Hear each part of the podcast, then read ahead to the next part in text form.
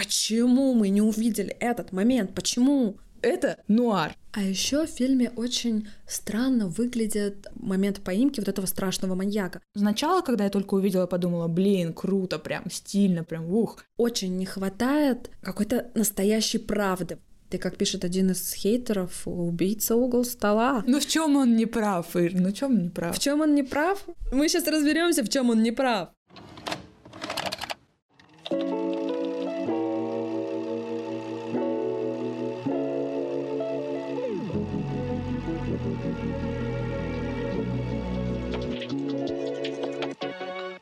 Друзья, привет! С вами подкаст «Ты это видела?» и я сценаристка Ирина Романова. Меня зовут Элина Жукова, и я режиссер. И это наш подкаст, где мы обсуждаем фильмы с помощью хейтерских комментов. И делаем это не для того, чтобы ненавидеть, а для того, чтобы разобраться что больше впечатляет в фильме и почему это иногда работает или не работает. Это всегда очень интересно с профессиональной точки зрения и со зрительской точки зрения в том числе разбирать. Еще, возможно, вы заметили, что наши выпуски стали выходить с большим перерывом. Теперь мы выходим не каждую неделю, а через неделю. Это действительно так, и почему и зачем мы объяснили в своих соцсетях, а именно в Телеграме и Инстаграме. Если вы все еще не там, подписывайтесь, чтобы узнавать все самыми первыми. И да, мы будем выходить теперь с перерывом в неделю, но все-таки будем выходить. Друзья, накануне выпуска о казни мы сделали серию постов у себя в телеграм-канале, где писали о триллерах, которые входят в знаменитый список, который составила Док Ватания для съемочной группы. В этот список входят 28 фильмов, по крайней мере, тот список, который доступен мне, это я нашла на сайте Кинопоиск. Так вот, в Телеграм-канале мы обозрели часть этих фильмов. Ну и в Инстаграме у нас есть highlights ы, мы постили в сторис о триллерах из этого списка, и, честно говоря, восхищались, потому что список это действительно очень годный да, и крутой. И, и круто, что он есть в открытом доступе, мы можем узнать, чем вдохновлялась команда фильма. Еще важный момент, если вы вдруг только присоединились, мы обсуждаем всегда все фильмы и сериалы со спойлерами, Поэтому, если вы еще не смотрели фильм и вам важно узнать необыкновенную концовку, то послушайте наш выпуск после просмотра. Также мы хотим предупредить, что в этот раз мы будем говорить в том числе о маньяках, насилии и жестокости, поэтому этот выпуск 18+, и если вам нет 18 лет, то, ребята, вы знаете, что делать. Да, ребят, 18+, это ответственность. Сегодня мы поговорим про фильм «Казнь». Фильм, который запутал многих, в том числе и меня. Следователь ищет маньяка в позднесоветском СССР – Дебют клипмейкера Хаски и Манижи. Фильм «Казнь» — это детектив и триллер российского режиссера Ладок Ватани. Фильм вышел на экраны в кинотеатрах 21 апреля этого года, а с 31 мая его можно посмотреть в онлайн-кинотеатре. Я, честно говоря, не поклонница контента фильмов о маньяках. Давай расскажем, почему мы выбрали именно «Казнь» для сегодняшнего выпуска. Мы выбрали его по двум причинам. Первое, я просто сказала, Ира, давай выберем, давай я выберем такая, казнь. Ну, давай, давай, хорошо. А, вот, потому что я пропустила, честно говоря, этот фильм. Я его не смотрела, но его смотрели все мои друзья. И когда они хотели его со мной обсудить и слышали, а я еще не видела, всегда была одинаковая реакция. Ну, тогда мы не будем тебя спойлерить, там все так как бы сложно накручено, посмотри. И вот осенью я наконец-то добралась до премьеры этого года. И, если честно, осталась в каком-то афиге в конце просмотра, потому что мои ожидания абсолютно не сошлись с реальностью. И это, Элина, очень хорошо, потому что сам режиссер в одном из своих интервью сказал, что этот фильм должен обманывать ожидания. И конструкция этого фильма такова, что вот все ожидания зрителя, вот просто все они должны быть обмануты. Это была цель, и она оправдалась. Другой вопрос, сложилось ли то высказывание, которое закладывал в этот фильм режиссер. Ну, слушай, здесь не будем забегать вперед, я просто хочу сказать, почему для меня стало важным обсудить фильм «Казнь», Дело в том, что это реально был такой яркая премьера весны, об этом говорили, и как-то в соцсетях это было, и на медиаповестке это тоже было, и потом Ладок Ватани, это известнейший клипмейкер, его клипы — это там миллионы просмотры и все такое. И когда ты понимаешь, что у человека дебютный фильм, это как некий пропуск в такую большую индустрию, и это очень знаковое событие, интересно посмотреть, что это за фильм. И потом, уже когда фильм появился, я не пошла в кинотеатр. Я подумала, божечки, это маньяки, я боюсь. Я защищаюсь от такого контента, с одной стороны, с другой стороны, иногда у меня возникает потребность что-то такое почитать, и я ловлю себя на мысли о том, что вау, что же я делаю посреди ночи. Вот. Но когда фильм вышел на цифровых площадках, я очень много раз пыталась его посмотреть и все время откладывала этот просмотр. Поэтому, когда сейчас мы наконец-то пришли к этому, я с абсолютно открытой душой его смотрела, вообще доверяя всему. И у меня очень сложное впечатление, такое сложно составное впечатление от этого фильма, потому что, несмотря на какое-то авральное количество плюсов, которые есть у этого фильма, есть и огромное количество вопросов, которые у меня возникло к этому произведению. Давай это все обсуждать. Я знаю, что ты поклонница историй о маньяках. Ты любишь маньячные подкасты. Ну, в смысле, подкасты о маньяках. Мне кажется, что все подкасты в какой-то степени маньячные. Ну так вот, расскажи, пожалуйста. Я реально люблю подкасты про маньяков. Периодически думаю о том, вообще зачем я все это слушаю, смотрю, и понимаю, что мне нравится как раз вот этот этап детективной расследования, какой-то попытки понять необъятное, необъяснимое зло внутри человека, которое толкает его на какие-то ужасные вещи. И мне очень нравится, конечно, когда в конце злодей получает по заслугам, торжество какой-то справедливости, насколько она возможна. И это успокаивает меня, что если что в жизни, я же вроде столько историй послушала, я справлюсь. Угу. Хотя это абсолютно, конечно, такая иллюзия. Я очень хотела посмотреть этот фильм как раз с точки зрения того, что я знаю очень много историй советских маньяков. Мне было интересно, как это там будет показано. И когда я посмотрела фильм, у меня был вопрос, что? Почему меня обманули? У меня было совершенно другое ожидание. Потому что мое знание маньяков мне не помогало, а наоборот сбивало. И на самом деле поиск маньяка — это просто одна из ниточек сюжета, которая вообще не основная. И когда я начинала смотреть комментарии, я поняла, что, во-первых, такое же впечатление было не у одной меня, а во-вторых, комментарий пролил мне свет на то, почему это так. Сейчас я зачитаю вот этот хейтерский коммент. Если хотите смотреть и получать удовольствие от разгадывания тайны или распутывания цепочки трагических событий опытным следователем, фильм «Казнь» даже не включайте. Будете два с лишним часа напрягать зрение, чтобы рассмотреть в постоянно темном экране игру актеров. Будете прислушиваться к тому, что они там все время шепчут друг другу. В итоге много грязи, много дерготни с временными прыжками, много притянутого за уши, много западных штампов.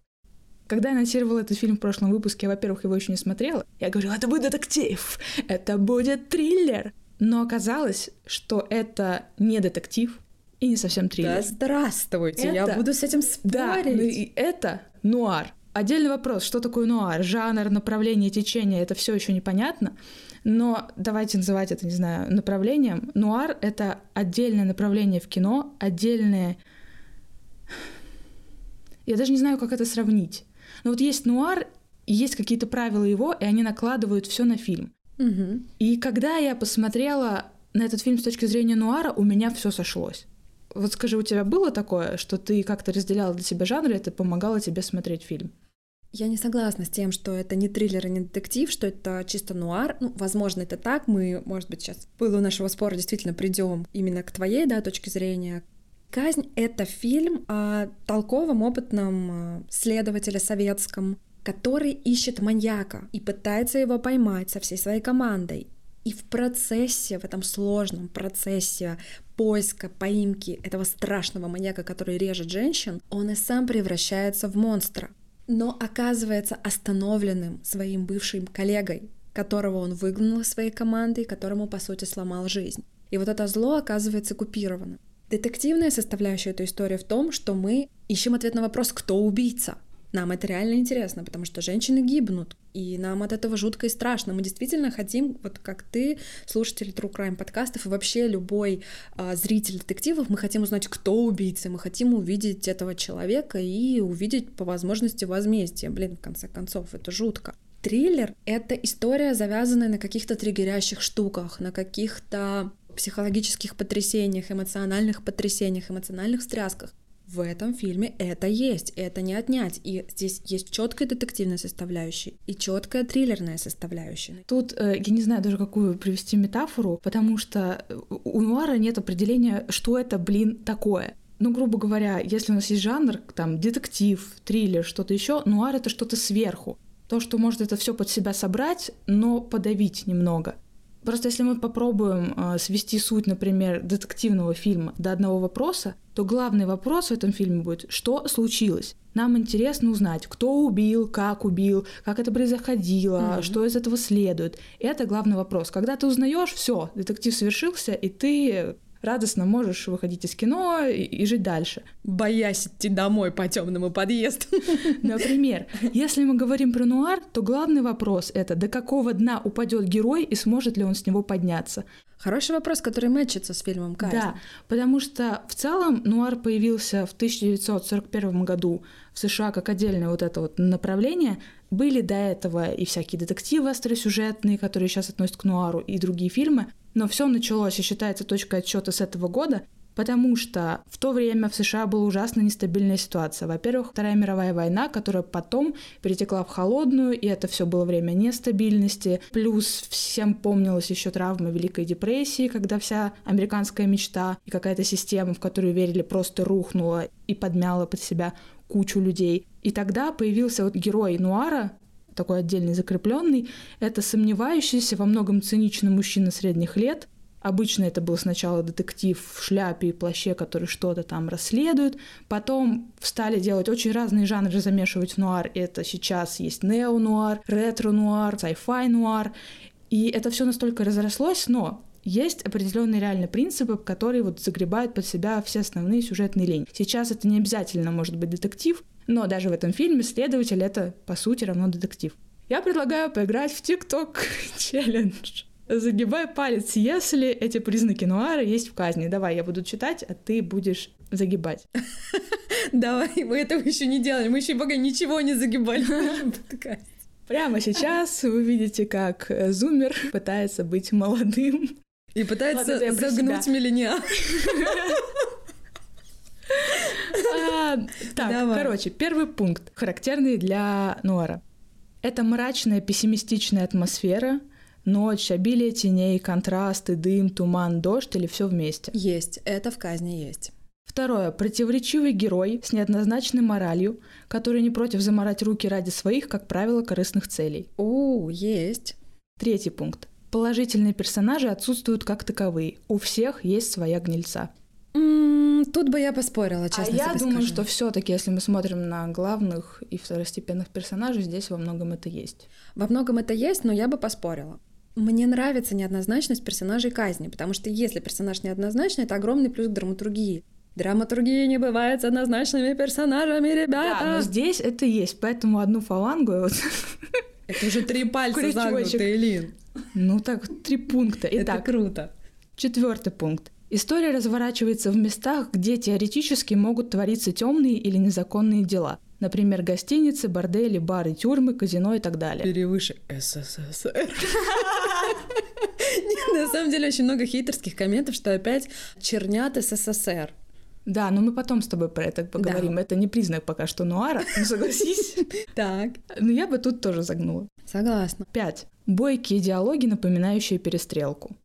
Ты знаешь, я думаю, что в казни не то чтобы громоздкие диалоги, но они мне точно не напоминали перестрелку, вот совсем. Они мне казались слишком умными. Мне казалось, что в какой-то момент там такие яркие куски, где герои фильма говорят цитатами, какими-то такими тяжеловесными причем. У меня такое сложилось впечатление, честно говоря. Ну, допустим. Шесть.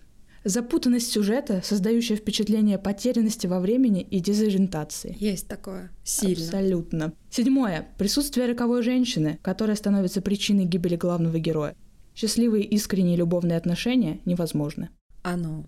И восьмое. Визуальные приемы. Низкий ключ, это значит низкая освещенность и темнота. Искаженные углы съемки, например, голландский угол, когда заваливается в какой-то момент вообще горизонт. Высокий контраст изображения, обилие темных кадров в силуэтах, преобладание вертикальных и горизонтальных линий, лица героев часто отражаются в зеркалах или стекле, блеск от дождя или неона. Есть такое. Итого, сколько у тебя пальцев? Ну, восемь. Поэтому это нуар! Это матч, ребята. Ну, хорошо, пусть это нуар, но все равно детективная составляющая, триллерная составляющая здесь очень сильная, потому что мы хотим узнать, кто убийца, и нас трясет. Но самое интересное, что после просмотра трясти начинает от непонимания того, что тебе не хватает, очень не хватает какой-то настоящей правды. Вот этот фильм, там все подготовлено, там все подведено, все сделано, и все элементы. Ты знаешь, в какой-то момент я поняла, что я этот фильм для себя сравниваю с какой-то сложной, большой химической реакцией, которая должна произойти. Вот просто мы видим кучу-кучу реагентов, которые уже подготовлены, куча людей сидит и ждет, когда же эти реагенты все соединятся. эти реагенты так соединяются, соединяются, соединяются, и все такие, сейчас рванет. И оно не рвануло. Оно такое пук. Нет, Ребята, фильм Гайд другую Ладно, ладно, я пре преувеличиваю, но просто еще один важный момент нуара — это то, что важны не даже вот эти сюжетные коллизии, они где-то там на дне, потому что сюжет перепутан. Очень важны характеры героев и то, как они делают выбор из разных зол, и стиль, то, как это стилево классно по форме выглядит. Mm-hmm. И это абсолютно про этот фильм. Если смотреть с этой точки зрения, то многие моменты можно простить, потому что нуар прощает там многие конкретные, реальные какие-то факты. То, что должно быть прям реальное следствие со всеми подробностями. В нуаре это не так важно. Но я-то не знала, зараза, что я иду на нуар, потому что все вот эти короткие анонсы были про то, что это будет про маньяка, его поиск, и на этом будет акцент. И поэтому у меня, как у зрителя, было вот это смешанное, очень такое бесячее впечатление. Вот это обманчивое впечатление или какое-то вообще неясное впечатление — это то, что испытала не одна ты. Очень многие зрители хейтеры тоже об этом говорят. Есть такой комментарий. Самого расследования как такового в фильме нет. И на совершенные маньяком преступления милиция вообще не обращает никакого внимания. Где обыски, сбор возможных улик, опрос очевидцев, разработка разных версий. Это первое, что триггерит хейтеров. Еще mm-hmm. есть такой комментарий. Самое ужасное — это использование в этом грязном фильме практически прямой отсылки имя главного героя Иса к следователю, поймавшему Чикатило и Сека Стоеву. Сделать из него убийцу и психически неуравновешенного отвратительно и мерзко.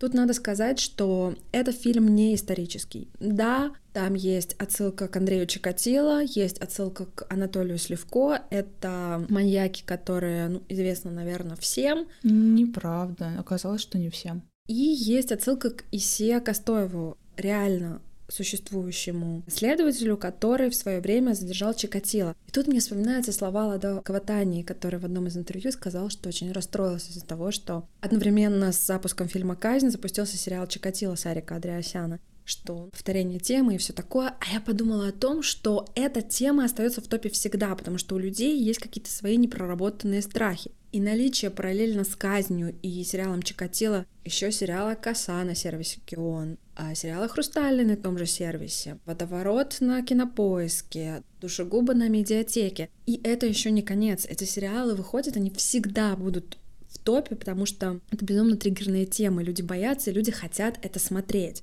И поэтому люди и казнь тоже посмотрели, потому что здесь, во-первых, ну, сама казнь, что это значит?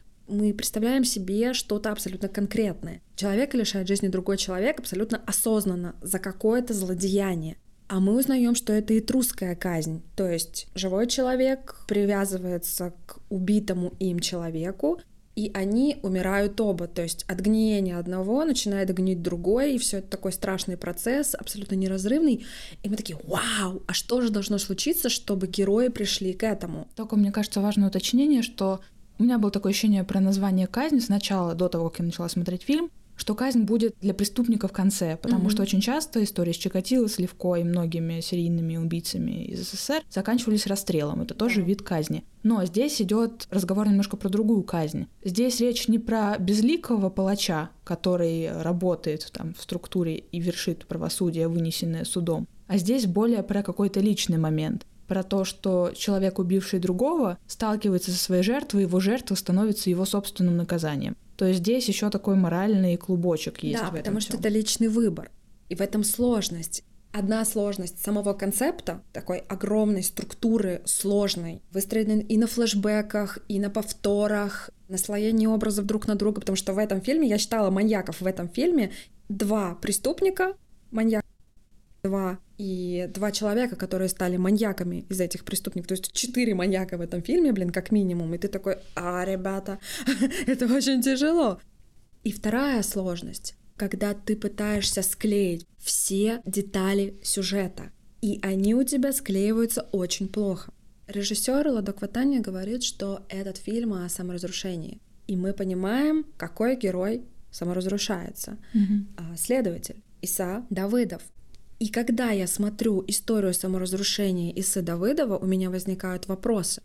Где та точка, в которой он ломается? Потому что я не могу поверить в то, что взрослый человек, прослуживший много лет в этой системе, в этой среде, может сломаться от критики начальства. Там есть такой момент, когда их расследование заходит в тупик, они не могут поймать маньяка, и начальник говорит ему, слушай, сворачивай всю эту свою историю, это все полный бред. Если ты этого не сделаешь, тебя просто посадят в психушку. И вот это такой момент, который должен быть переломным, но я в него не верю. Я понимаю, что человек может превратиться в маньяка под влиянием разных обстоятельств. А. Это все идет из детства. Б. Стресс, который окружает тебя сейчас. В. Люди, которые на тебя влияют. Плюс травмы головы и всякие другие. Вот.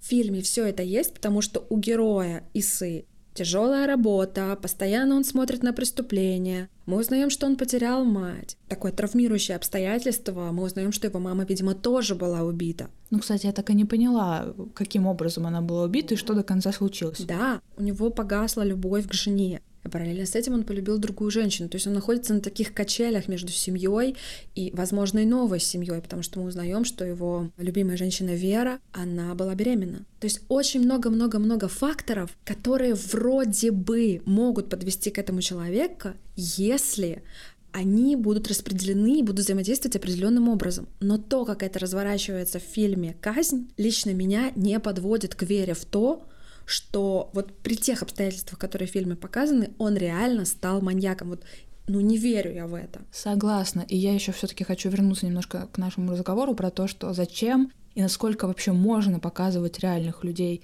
в этом фильме. Очень важно, что все-таки это собирательный образ, потому что со мной это сыграло злую шутку. Я сидела, и в какой-то момент я пыталась предугадать сюжет, зная все истории про маньяков. И там есть один собирательный образ, по сути, они все собирательные образы. Если честно, я не поняла немножко вот как раз эту фразу в интервью, что все будут сравнивать. Там Чикатило, здесь Чикатило, здесь нет Чикатило. Это просто маньяк, собранный из разных историй. Плюс здесь есть так называемый шахматист. Маньяк, которого самым первым э, поймал главный герой, у меня это вызвало просто взрыв мозга. Потому что шахматист — это битцевский маньяк который начал орудовать в 2000-м и поймали его в 2007-м. А шахматистом его называли, потому что у него была идея фикс, что ему нужно убить 64 человека, как вот клеточки на шахматной доске. И там он отмечал, во-первых, своих жертв, а во-вторых, он ходил по парку, выискивал каких-то людей, и сначала ему было важно познакомиться. Он предлагал иногда сыграть в шахматы, иногда выпить что-то, опраздновать. И это как бы очень яркий образ, который, ну, мне, по крайней мере, был известен. И когда я смотрю, что история происходит в прошлом, а тут еще какой-то шахматист, который из будущего, я такая, чего? И потом, ну, если все это отпустить и принимать именно как просто какой-то маньяк, не проводить реальных параллелей, то все отлично смотрится. Я думаю, что здесь это не нужно, потому что это художественный фильм, собранный из всего. Понятно, что с опорой на реальность, чтобы это было более реалистично, и мы в это верили. Но вообще не нужно требовать от этого фильма идеальных реальных совпадений. Это да. Очень сильно многих триггерила система флэшбэков. Вот такой есть комментарий. До чего скучный фильм? Бесконечное прыгание из 80-х 91 Что, когда произошло? У меня есть похожий. Можно? Давай. Так кто где кого убил? Эти перепрыжки туда-сюда по годам бесят и путают. Только в конце понял, что надо было точно запоминать и следить за годами. Еще раз смотреть неохота.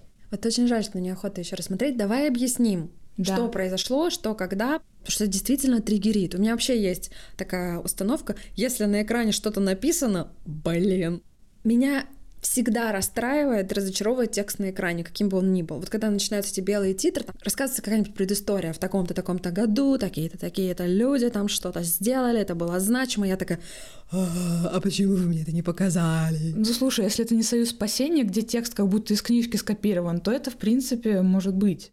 Это, в принципе, конечно, может быть, но у меня есть такое ощущение, что в казни этого было очень много. И когда ты смотришь на эти мелькающие цифры, которые тебя переносят сначала в один год, потом в другой год, у тебя просто головоломка как это начинается в голове, простите за тавтологию, но я понимаю, что авторы хотели запутать зрителя, да, усложнить эту конструкцию еще больше, это очень сильно запутывало, уводило и теряло. И когда ты просматриваешь этот фильм, поняв, о чем он должен быть и что он означает, тебя начинает злить вот эта вот система флэшбэков, потому что не хватает логики в самом сценарии. И эти флэшбэки, они меня безумно запутывают. А знаешь еще почему они запутывают? Потому что они сделаны стилево с перемоткой. Mm-hmm. И меня лично отвлекала именно перемотка. Потому что я пытаюсь еще осознать, что было в прошлой сцене и как-то уложить. У меня меняются цифры, и я за этой сменой, я слежу за движением цифр, а не за тем, что мне дают информацию конкретную дату. И меня это очень сбивало. Сначала, когда я только увидела, подумала, блин, круто, прям стильно, прям еще шрифт такой, прям ух. А потом начало бесить, вот реально. Возможно, если бы это было не с перемоткой, а просто с цифрами, было бы легче ориентироваться. Но не знаю, почему так не сделали. Может, это не смотрелось. Это факт. Но давай тогда тотально про спойлеры, может быть, расскажем, что происходит в фильме, кто кого убивает, если кто-то не понял и не считал из- из-за этих постоянных скачков. А зачем мы здесь, скажи? Мы все сейчас разъясним. И себе, и людям. Да, давай попробуем разъяснить себе, разворачивая эту историю в таком линейном формате.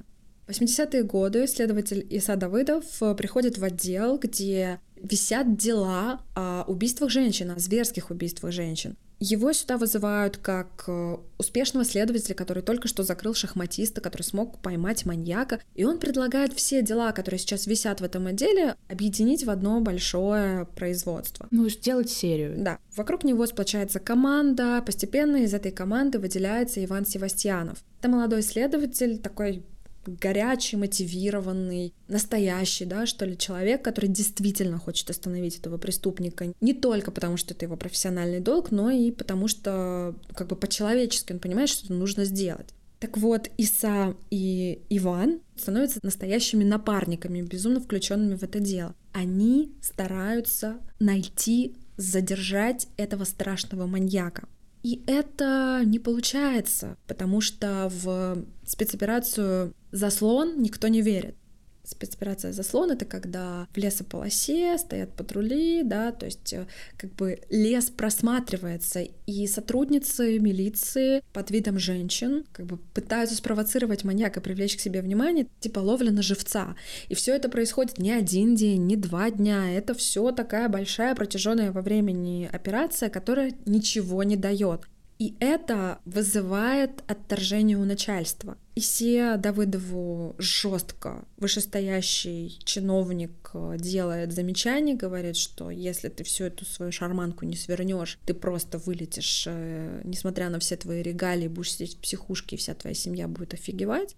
А к этому времени у Исы уже роман с прекрасной женщиной Верой. Роковой. Роковой Красоткой. героиней, а, диссиденткой, антисоветчицей, такой удивительной женщиной. И этот роман очень отодвигает его от семьи. И одновременно с этим он разуверяется, да, вот в этом деле, которое ведет. Он начинает выбивать э, показания из тех людей, которые не имеют отношения к этому делу.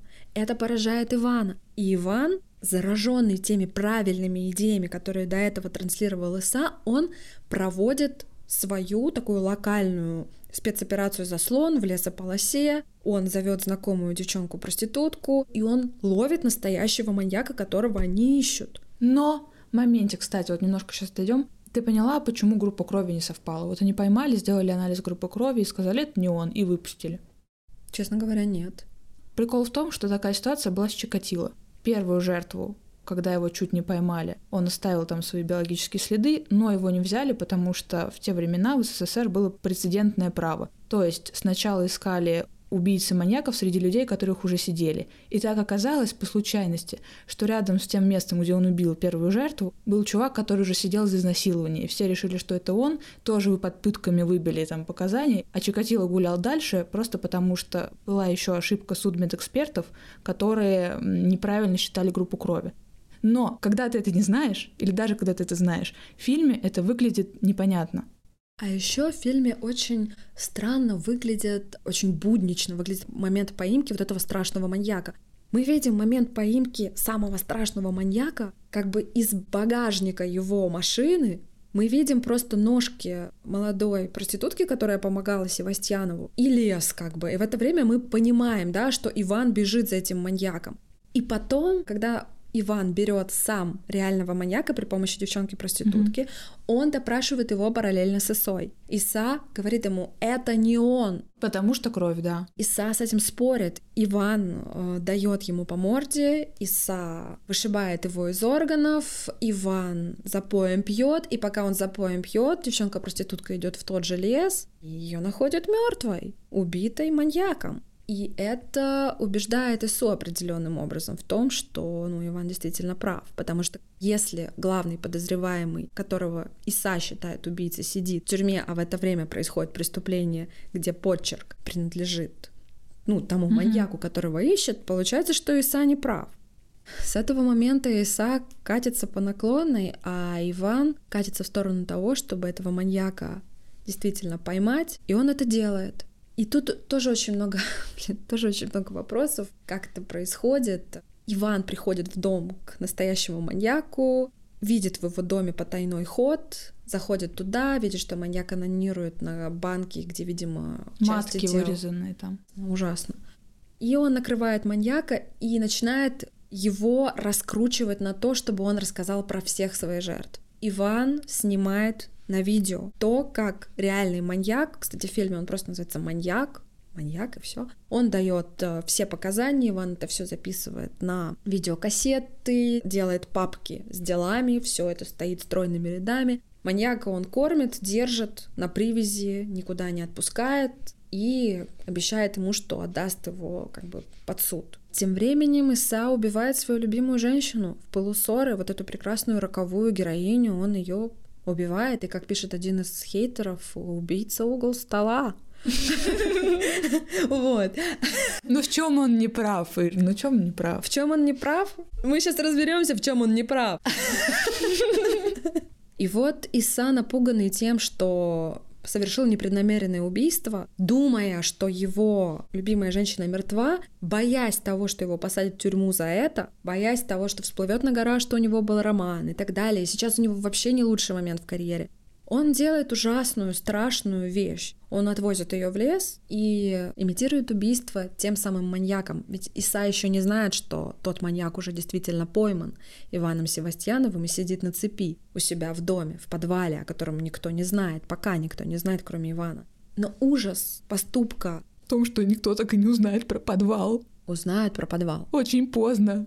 Ужас-то в том, что Иса не просто толкает свою любимую женщину, которая ударяется об угол стола, не просто втыкает ей в спину нож и забивает ее рот землей, он потом наносит ей кучу ножевых ударов, зная, что она от него беременна. Ну просто убивает ее, давай он быстрее. Просто убивает да. ее, ребят, это ужас. А потом оказывается, что у этого убийства есть свидетели. Это младшая сестра Веры, Кира, которая видит, как Иса это делает у них дома. И в какой-то момент Иван Севастьянов и Кира становятся напарниками. Они достают из психушки Мирона, больного человека, который способен перенимать личность другого человека. Они держат его в заперти, они показывают ему все вот эти видеозаписи. Мирон впитывает в себя эту информацию как губка, и они выдают Мирона за этого маньяка. Но он и становится, по сути, маньяком, Конечно. потому что он взял на себя личность маньяка. Да.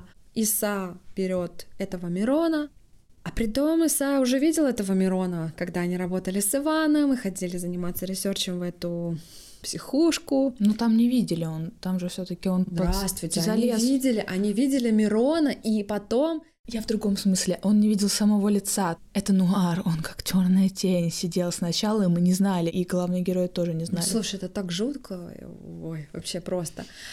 Вот. И потом, когда Иса берет человека, которого считает маньяком, и начинает из него выбивать показания, сам Иса понимает, что это не маньяк, потому что есть крик «Осади касатик», которая принадлежит, это авторская фраза, которая принадлежит Мирону, то есть Иса понимает, что это не тот человек, это не тот маньяк, это все не то.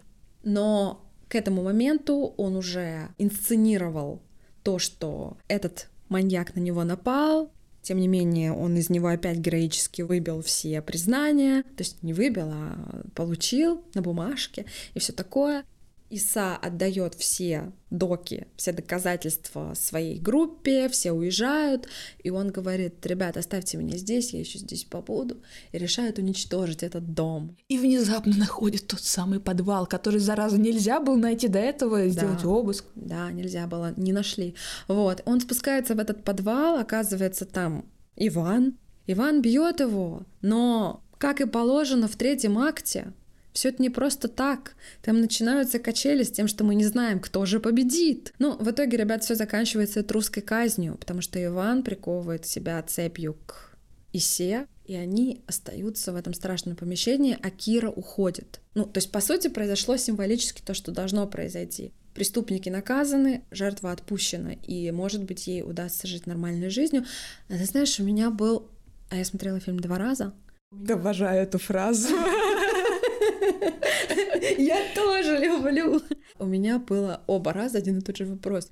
Почему Ивану так хочется сидеть в этих забрызганных кровью стенах? Окей, он наказал его. Уходи, уходи, уходи. Но супер идея в том, что Иса, как маньяк и преступник, не признает свою вину, и он борется за жизнь, хотя его участь — это смерть и самонаказание, но он не признает себе то, что он должен быть наказан. А вот Иван признает то, что он тоже совершил страшное преступление, используя Мирона, используя Акиру.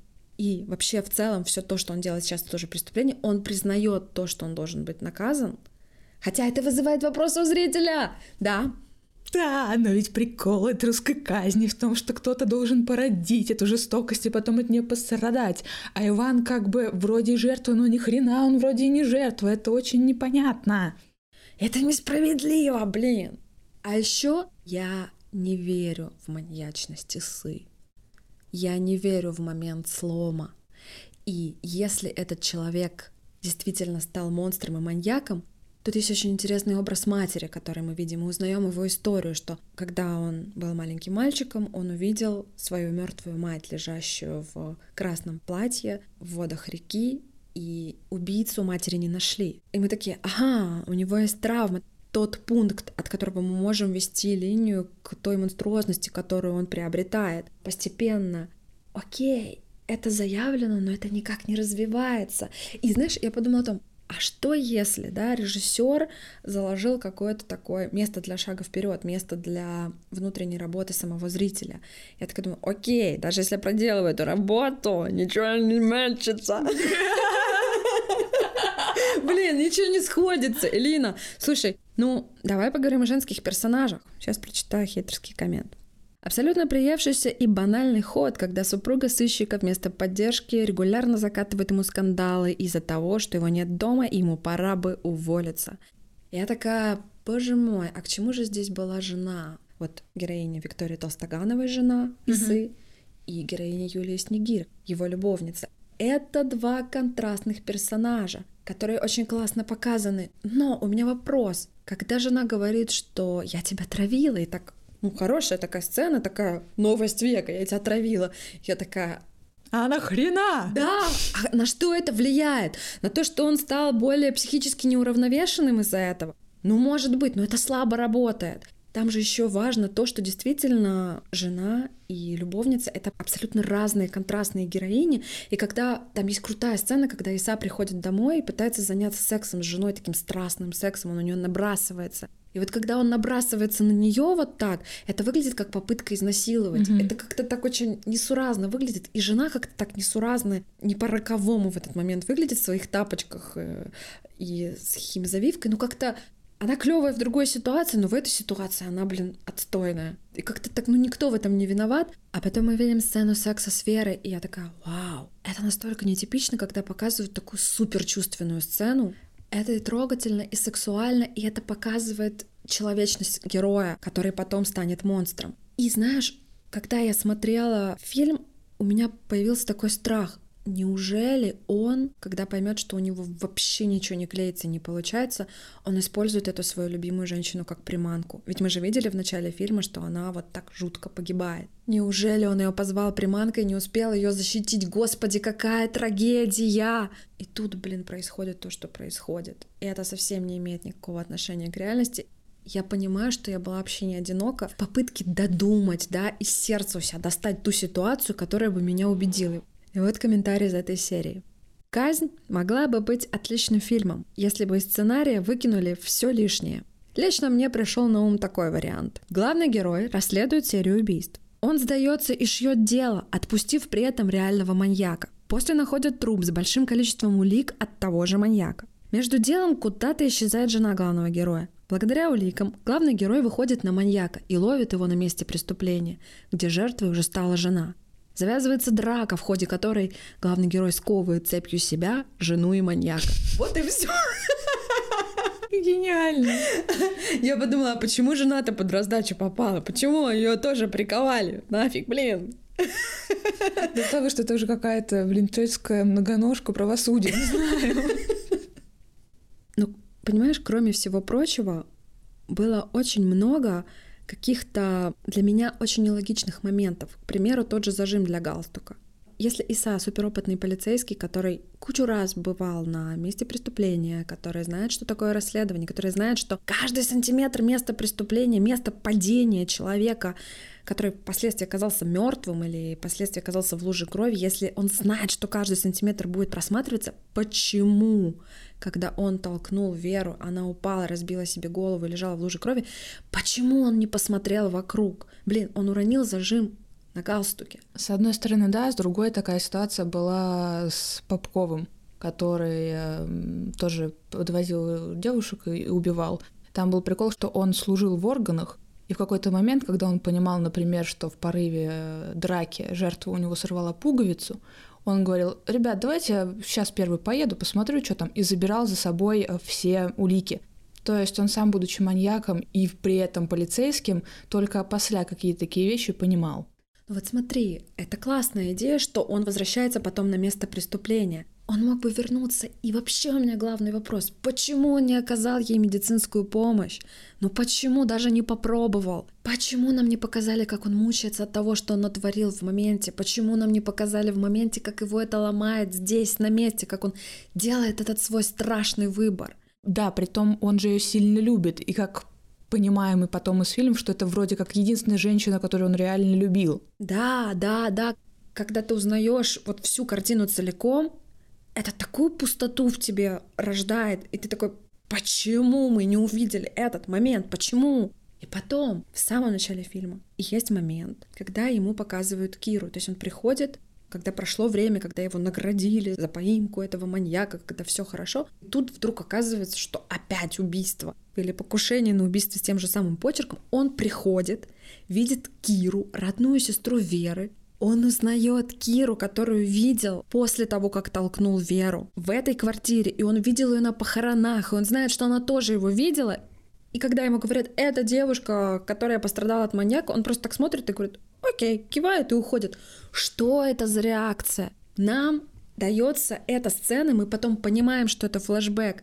Но, блин, человек, который убийца, он знает, что он убил ее сестру, он знает эту девушку и знает, что она знает, он никак на это не реагирует. Почему он не делает никаких действий для того, чтобы ее нейтрализовать? Почему он тоже не пытается ее убить, если она, блин, свидетель, он об этом знает? Он же не умалишенный. Это так странно. И это так ломало да. все. Да. А еще меня ломали заточки которые доставались из разных из разных карманов. Одна заточка даже была извлечена шахматистом из своей руки. И я такая, а так можно было? Я просто однажды проколола себе нос сама дома в 10 классе. Столько кровища было. Это был пирсинг? Да, это был пирсинг. У меня был пирсинг в носу в 10 классе, там, ну, до 20 лет условно. Там я достала, и сейчас опять хочу сделать. Так вот, я проколола сама себе нос иголкой дома, и я была потрясена, во-первых, своими ощущениями, насколько это было больно, и от количества крови. А тут мы видим человека, который так за нефиг делать, прокусывает себе руку, достает огромную железную иглу у себя из руки, такой, да, все хорошо. Но самое дискомфортное для меня было то, что подобное было и у маньяка он достал железный штырь у себя из очков и использовал это как оружие. А потом подобный же прием был и у самого Исы. Ну там нож был, не заточка. Да, но все равно, знаешь, вот эти вот острые предметы, и тебе повторяют это, и ты уже испугался от такой сцены ранее, потом тебе еще раз это делают, и к третьему разу ты такой, блин. Ну, то есть, понимаешь, вот какие-то такие штуки, казалось бы, это мелочь, но это выносит тебя.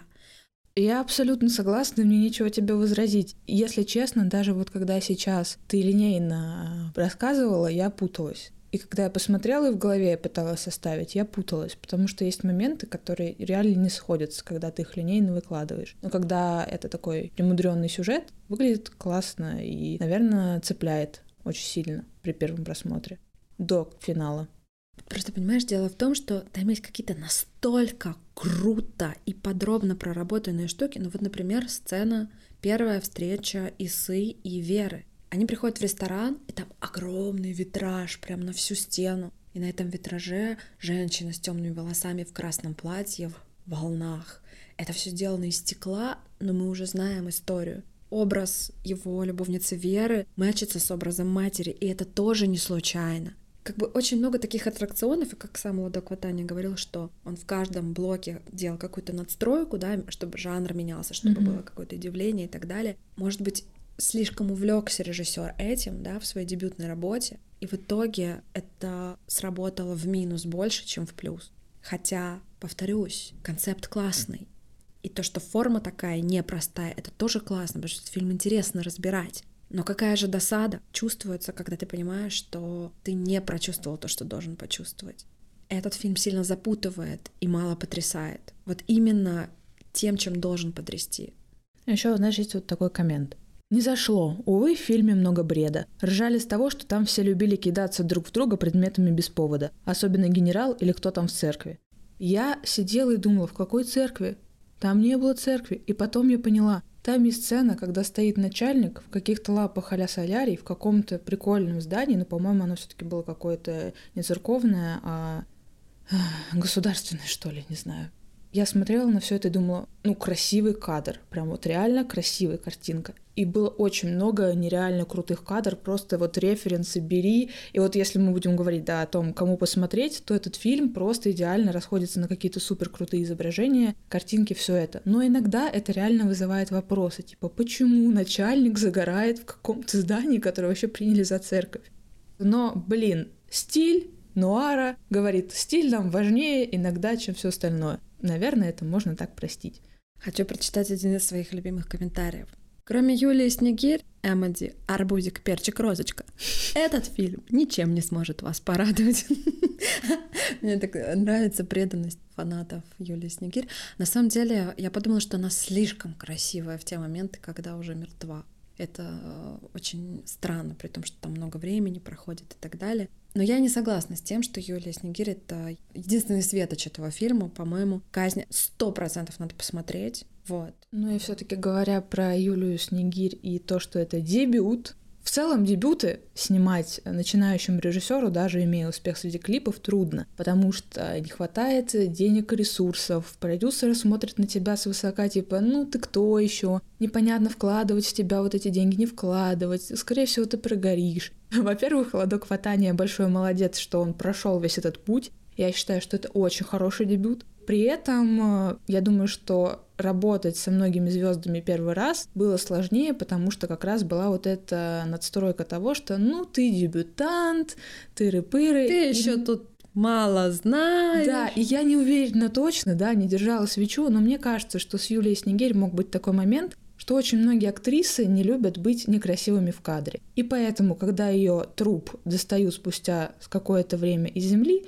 она выглядит красиво. Скорее всего, это был какой-то компромисс между актрисой и режиссером, как это сделать так, чтобы это было и туда, и сюда. Но вот видишь, по-разному воспринимается. Еще, знаешь, если мы говорим о нуарной истории, которая, как правило, происходит в каком-то таком сеттинге не совсем обычном, и, как правило, там безумно красивые женщины mm-hmm. и очень яркие. Достаточно понятен тот момент, что даже когда она мертва, мы видим ее прекрасной. Mm-hmm. То есть, если мы с этой позиции смотрим, тогда все как бы мэчится и работает. Ну что, чему тебя научил этот фильм, Алина? Я не думаю, что он научил, но были, например, вот такие комментарии. Вообще, после просмотра всего «шедевра» в кавычках кинематографии, я совершенно точно могу сказать, что он снимался не для российского зрителя. В фильме все следователи – сволочи, мрази, подонки, алкаши и преступники. Атмосфера в Советском Союзе гнетущая, мрачная, тошнотворная. Признание получают только с помощью пыток и никак иначе. Явно грузинскому режиссеру не дают покоя лавры Андрона Кончаловского. Ведь как же так? Тот едет на фестиваль, выливает целый ушат помоев на Советский Союз и уезжает с наградой. Я тоже так хочу.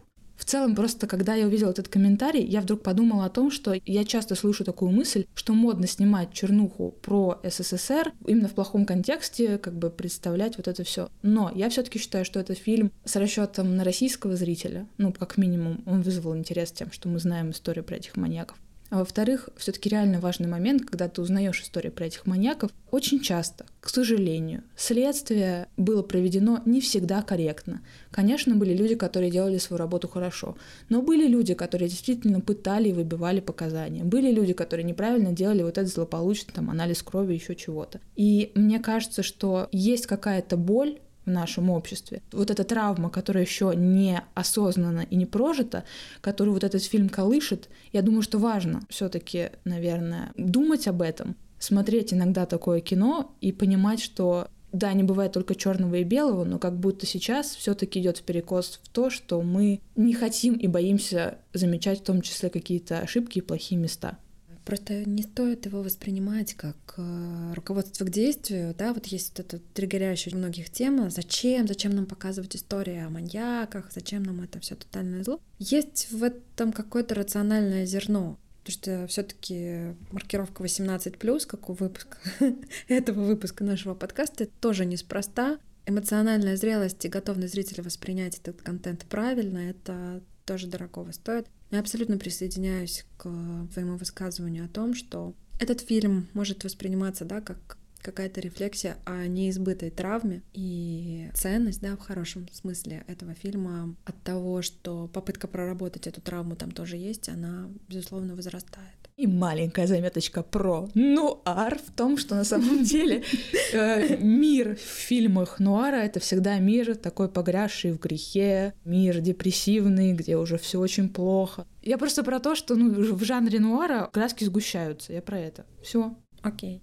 У меня появился лишний повод э, попробовать научить свою четырехлетнюю дочь не доверять всем, не быть э, помогатором и вообще опасаться людей, потому что один из залогов да, безопасности — это отсутствие распростертых объятий. Вот, честно говоря, нужно уметь э, фильтровать вот эту историю, и нужно держать себя в каком-то безопасном поле. И вообще-то взрослый человек сам может себе помочь. Я согласна, да, абсолютно. Ага. Когда предлагают жвачечку или помочь дяденьке что-то сделать, лучше не помогать. Ни жвачку, ни Соника, ни Хаги-Ваги, ничего такого, ни Леди Баг, киндеры, сюрпризы тоже не считаются. Ничего ни у кого не берите, никому не доверяйте. Можно тоже в паранойю войти, никому не доверяете, все Не, подожди, вот ты вот я, я тебе доверяю. А, ну мне можно давать Соника.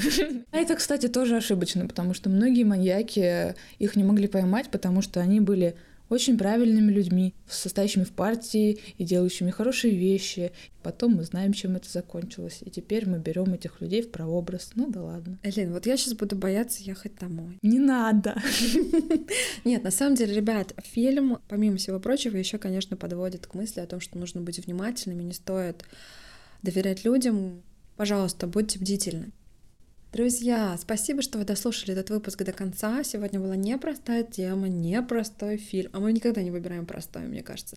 На следующей неделе мы будем тоже непростое произведение обсуждать. Ребят, в следующий раз вас ждет наш первый спешл в этом сезоне. Уху! Уху! Если вы помните, в этом сезоне мы разбираем фильмы. Но Среди всех этих фильмов есть два спешала, сериальные выпуски. Вот в следующий раз будет один из них. Мы будем обсуждать долгожданный сериал «Дом дракона», приквел «Игры престолов». Ура! Знаете что? Я не смотрела ничего из этого. Очень хорошо, что ты не смотрела. Я посмотрела все из этого и прочитала диалогию Мартина «Пламя и кровь». В общем, вы услышите взгляд с двух сторон. Человека, который очень в теме, и человека, который только делает свои первые шаги.